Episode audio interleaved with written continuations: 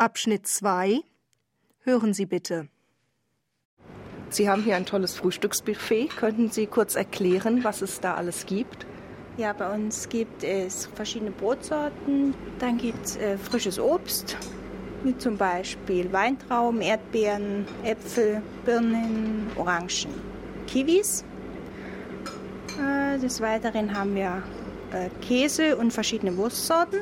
Dann haben wir verschiedene Sorten Joghurt, Pfirsichjoghurt, Kirschjoghurt und Erdbeerjoghurt.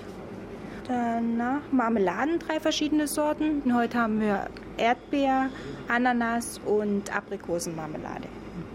Und was trinken die meisten Gäste zum Frühstück? Kaffee eigentlich oder Tee. Ah, die meisten trinken Kaffee.